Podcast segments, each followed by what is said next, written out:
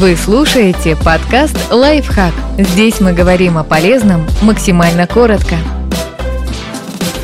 Как жить без драмы в отношениях и быть счастливым? Постоянные скандалы, проверки и ревность могут говорить о незрелости и детских травмах. Главный признак драмы в отношениях – личная жизнь становится похожей на минное поле. Отношения буквально состоят из конфликтов, постоянного взаимного недовольства, приступов ревности, бурных расставаний и таких же бурных воссоединений. Но заканчивать с этим, как ни странно, никто не спешит.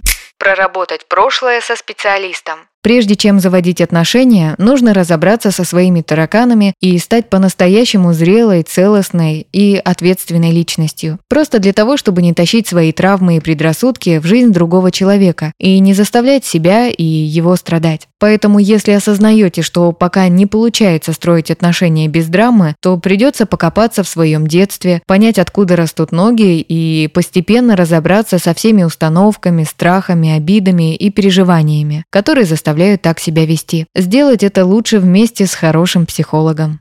Учиться разговаривать. Это сложно, но умение открыто говорить о своих чувствах – основа любых здоровых отношений. Например, человек, который переживает, что его недостаточно любят и боится потерять своего партнера, может пойти двумя путями. Первый – провоцировать скандал, обидеться и заставить другого человека доказывать свои чувства. Второй – прямо сказать, что он ощущает себя одиноким и уязвимым, переживает за будущее отношений и хочет, чтобы его взяли на ручки и напомнили, какой он хороший и любимый. Склон склонные к драме обычно выбирают первый путь, но стремиться нужно ко второму.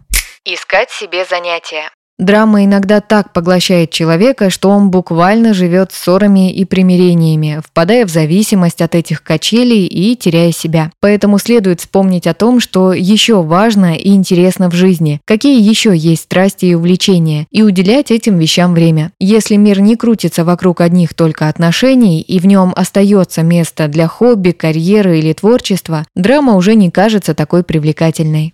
Избегать абьюзивных партнеров. Если рядом с вами нарцисс, манипулятор и тиран, как бы вы ни старались, как бы ни работали над собой, без драмы в отношениях не обойдется. Поэтому важно с самого начала замечать тревожные звоночки. Обесценивание и оскорбление, попытки вас контролировать и ограничивать, грубость, нарушение границ, навязывание своего мнения, излишнюю напористость. Это поможет вовремя оборвать нездоровую связь. Подписывайтесь на подкаст «Лайфхак» на всех удобных платформах. Ставьте ему лайки и звездочки. Оставляйте комментарии. Услышимся!